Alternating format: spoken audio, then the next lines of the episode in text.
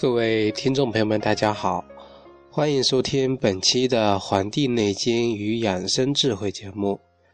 本期节目跟各位听友来聊一聊这个节气养生的知识。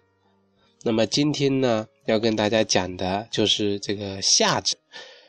关于夏至日啊，就是有很多养生的要点。今天呢，就跟大家来聊一聊。今年的这个夏至日啊，是这个乙未年的啊五月初七。夏至日呢，是我们一年中啊，在北半球生活的人啊，白昼最长的一天，而且呢，越往北，这个白昼就越长。在有一本书叫《葛尊宪度抄本》，这本书呢，就记载了日北至。日长之至，日延短至，故曰夏至。至呢，其实就是说到了极点了。那么我们民间呢就有啊，吃过夏至面，一天短一线，就是说夏至这一天啊，有吃面的这个习俗。那么从夏至以后，日照时间一天天缩短。今年的夏至节气呀，从我们的啊六月二十二号到七月八号结束，那么交接时间呢，就是六月二十二号的零时三十八分。这个时候呢，阳盛到了一个极点。那么这个时候也是我们夏至一阳生，也就是阴气呀从地底啊开始出现的这一天。在《礼记》中就记载了这一节气的这个啊情景，就是说夏至到鹿角解。啊，长始眠，半夏生，木槿荣。这个就是说啊，到了这一天之后呢，啊，鹿的角，这个鹿啊是属于至阳的啊。到了这一天之后，这个一阴生了，所以它的角啊，它就会脱落掉。这个半夏生，我们知道这个半夏，它是一味中药，它治其实这一天它就是有啊，一阳一阴同时存在。那么就治疗这种人体半开半合这种疾病，所以啊，这个药啊，其实就是啊，对应了这个节气它所赋予它的一个内涵来使用的。关于夏至的养生呢，在《黄帝内经》中呢，就讲到啊，春夏要养阳气啊，夏至这个节气阳气最盛，所以呀啊。这个时候养护我们阳气呢，是最佳的一个时机。民间常说冬吃萝卜，夏吃姜，那么姜呢就有助阳的这个作用。《黄帝内经》中还提到了冬病要夏治。我那个跟大家分享的一些这个文章啊，最近啊就是专门讲这个冬病夏治的。大家呢不妨可以了解一下，也可以啊去你们当地的一些中医院去。了解一下，因为呀，到了这个时候呢，一般一些中医院呢都会推出一些啊相关的啊冬病夏治的一些，比如说这个贴膏啊，或者说是一些疗法，那么大家呢可以去尝试一下，把冬天积累的疾病啊，在夏季借助天的阳气将它治疗好。这个冬病夏治啊，是一种我们中医的治病方针啊，也是我们中医的一种特色疗法，能够抓住阳气啊这种旺盛的时节啊，借助阳为大啊，来温经助阳啊，来治疗我们的寒湿，来治疗我们的这个痰饮之类的阳虚之病啊。刚才讲到的这个膏药之类的贴的，像这个三呃三伏贴，还有艾灸，在治疗啊湿寒啊，还有阳虚之类的疾病的时候，能够取得一个啊非常好的效果。但是呢，阳气最盛的时候，也是阳气最容易受伤害的时候。啊，这个怎么说呢？我们现代人因为不具备正确的啊，很多人不具备正确的养生方法，往往呢就使得最需要养护我们阳气的时候，变成了来折杀我们阳气的时候了。比如说贪凉啊，待在这个空调房里，使阳气在该生的时候不能正常的生发。再比如吃啊这个冰淇淋，还有冰的西瓜等寒凉的食物，使我们的寒邪直中我们的脏腑，直中我们的中脘阳气啊，大伤。啊，同时呢，特别值得注意的就是啊，这个夏至后开始雨水增多，今年呢这个厄尼诺现象很强，所以啊极端天气特别频繁，所以呀像这种雨水啊，六六月中旬到七月中下旬也是我们这个啊江淮地区梅雨季节最这个啊这个梅雨季节的时期，所以呢。雨水增多啊，人也容易啊生这个寒湿啊，还有湿热之类的这个疾病，所以啊，非确切的这个汗出容易伤我们的阴，造成我们的脉象细、口渴干燥、津液不足这样的情况。所以啊，在这里呢，啊不建议呀啊服用任何干寒。养阴的这个药物及保健汤啊，比如说地黄丸类的，还有这个原参玉竹、麦冬，以及吃一些甜食类的食物，这些养阴的食物不利于我们这个阳气的这个生长。那么接下来呢，将跟大家呢来讲一讲啊，关于这个夏季的一些啊疾病。如何通过冬病夏治来进行预防和治疗？那么也是我们在这个夏至日啊啊一个非常好的一些啊办法。第一个呢，就是讲到这个空调病。我在节目中呢已经是不止一次跟大家聊过这个话题。其实这个空调病就是在这个夏至时节，大家因为贪凉啊，躲在冷气充足的室内。啊，然后又走到室外，瞬间感觉非常的这个热，对吧？我们一般会把这个空调房间温度设在这个二十四，啊，有的是很低，二十二到二十六、二十七这么一个范围之内啊。可是到了户外，我们知道夏天啊，这个温度高的三十多、四十多。特别特别高，那么这一个温差呀，冷热交替啊，非常大，那么就容易引发呀感冒以及周身的酸痛。这种情况以这个颈肩颈部啊最常见，因为我们的颈啊颈部就脖子啊正中啊属于正太阳膀胱经及督脉啊。太阳经呢，主一身之表，寒邪入体啊，太阳最先受到伤害。我们知道这个，如果有了解我们这个《伤寒论》这本书的，我们就知道整个啊，这个寒气是如何一步步的进入到我们的体内的。首先受到伤害的是这个太阳，啊，太阳受到伤害。那那么督脉呢？又是主我们的一身之阳的，所以当人受寒之后呢，啊，这个肩颈部最先出现不适，啊，且出此处呢不适的感觉是最严重的。那么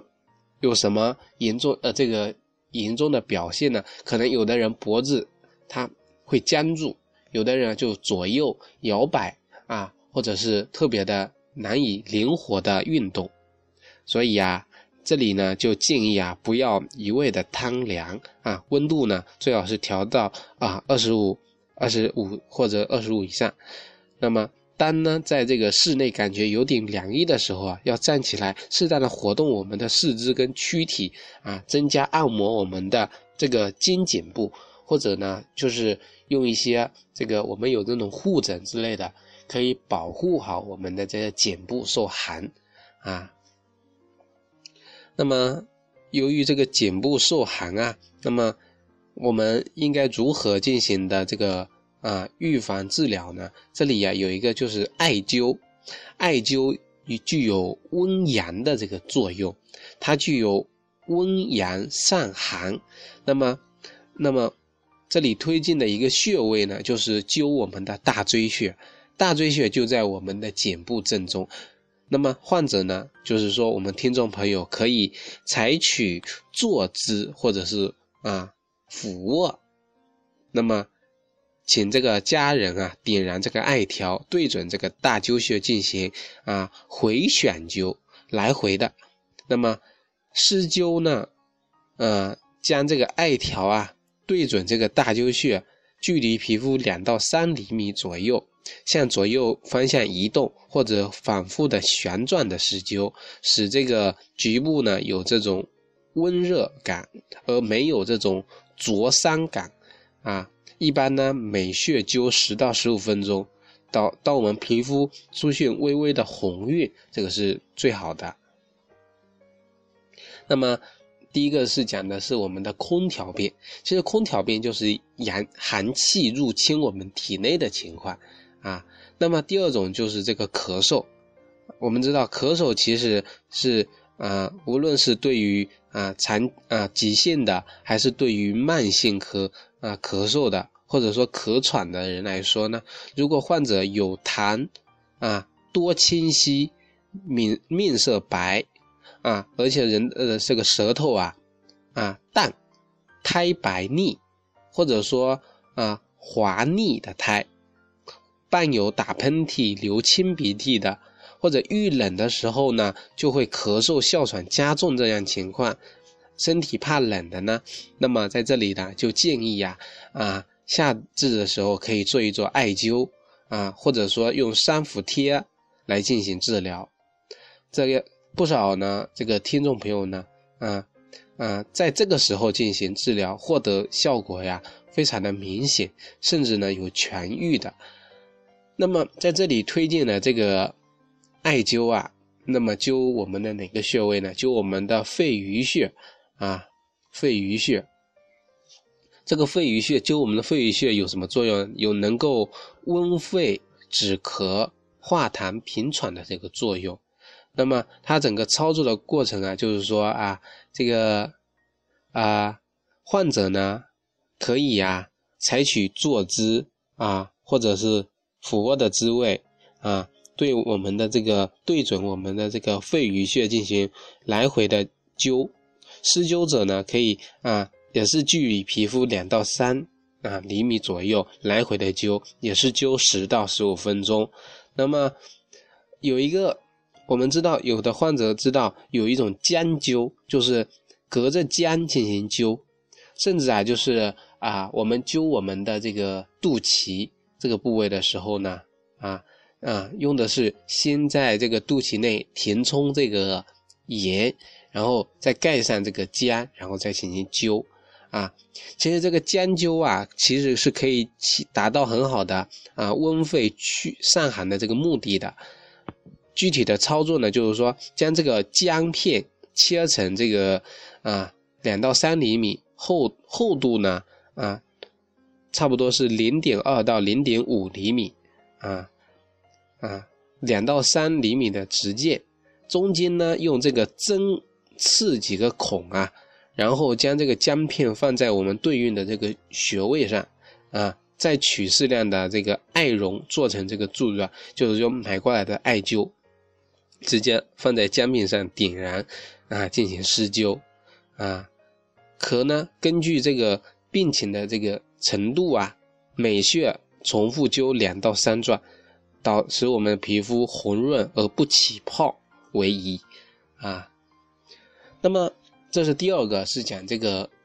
啊，是讲这个人的这个肺啊咳嗽这个情况的。那么第三个呢，是讲这个暑湿啊，暑湿，大家还记得这个夏跟长夏的区别吗？啊，这个夏呀，这个更多的是这个暑湿啊，热湿；那长夏呢，更多的是湿热啊。那么暑湿症啊，中医所说的一个暑湿症啊，一般不会出现高热啊，仅有低热，再伴有头痛、身体酸懒啊，会出现倦怠乏力这样的情况，出热而热不退，口渴却不想喝水，啊，有有些呢还会出现呕吐或者是啊腹泻这样的情况，那么就可以通过这个用藿香正气或者是香如饮啊来进行啊驱寒祛湿来进行解除。那么艾灸呢？可以灸哪些穴位？其实我们都抓到了一个点，就是说，我们不是说这个有这个呃寒症嘛？那么所以啊，我们灸我们的大灸穴，其实就是为了去驱寒。那么我们不是咳嗽嘛？其实我们灸我们的肺肺肺俞穴，就是为了啊温肺止咳平喘的作用。那么我们有湿气了，那么我们应该要祛湿。那么夏季多雨多湿的季节，大家知道，所以啊，可以灸一些穴位来进行温胃祛湿。那么我们取穴呢，可以取哪些穴？有足三里，啊，有阴陵泉，有中脘穴，有神阙穴。啊，刚才说的肚脐就是我们的神阙穴。那么就这些穴位呀，啊。步骤其实跟刚才一样，也是隔皮肤两到三厘米灸每穴灸十到十五分钟。那么具体的操作呢，也是跟刚才一样，用姜啊切成直径大约两到三厘米、厚度两零点二到零点五厘米的薄片，然后戳几个孔，然后艾灸条啊在上面进行灸啊。那么这是第三个，是讲这个湿热的，那么属湿的。那么第四个是讲这个皮肤病啊，这个皮肤病呢，也是由于我们夏季湿气所引起的啊。那么也有间接也有直接的啊。间接的，比如说夏季湿气重，那么一些微生物啊活动频繁啊，像细菌、真菌、蚊虫、螨虫这些生长能力就强，活动能力也增强了。那么皮肤病成为高发的一个疾病。那么如何进行？皮肤病的预防呢，其实有这么几点，一个就是要保持我们啊居室的整洁和自身的清整清洁，还有天气晴好的时候，应该勤晒衣物、被褥啊，不给致病生物啊营造生长的环境啊。我们知道有有的大家就是天气很热，可以晒一下这个被子啊、枕头之类的啊，其实。上次看到一个小窍门啊，就是说这些衣服被子啊，可以用黑色的塑料袋或者是什么东西把它包裹着进行晒，这样子反而温度更高，更能杀死这些，比如说螨虫之类的一些啊细菌、真菌等等。那么，像对于啊呃饮食呢，更应该就是要避免啊饮酒、吃一些牛羊肉等发物啊。婴儿的话，婴幼儿呢就应该啊使其皮肤啊保持他的皮肤的干燥啊，防止湿疹之类的病啊疾病的诱发。对于内有湿浊、外受风寒引起的啊舌苔白腻、怕冷，甚至是啊病躺的这种荨麻疹。啊，湿疹、瘙痒性的皮肤病呢，也可以采用艾灸的方式进行啊缓解和治疗。那么在这里用艾灸啊进行祛风止痒、温阳利湿啊，那么取的穴位就是啊曲尺穴啊曲尺穴啊外胳膊肘那里啊啊合谷穴在我们的虎口位置左右，还有血海穴啊血海穴在我们的腿部啊。还有这个这个委中穴啊，委中穴也是在我们的腿部啊。那么大家呢也是按照相同的方法进行这个啊进行调整啊进行操作这个艾灸啊啊自己不会呢可以去这个中医院，中医院啊现在就是基本上都是有推广这种啊。物理治疗的这种方法，包括啊推拿呀，包括针灸啊，包括艾灸啊，包括牵引等等的很多方法。那么给大家讲这个第五个，就是关于这个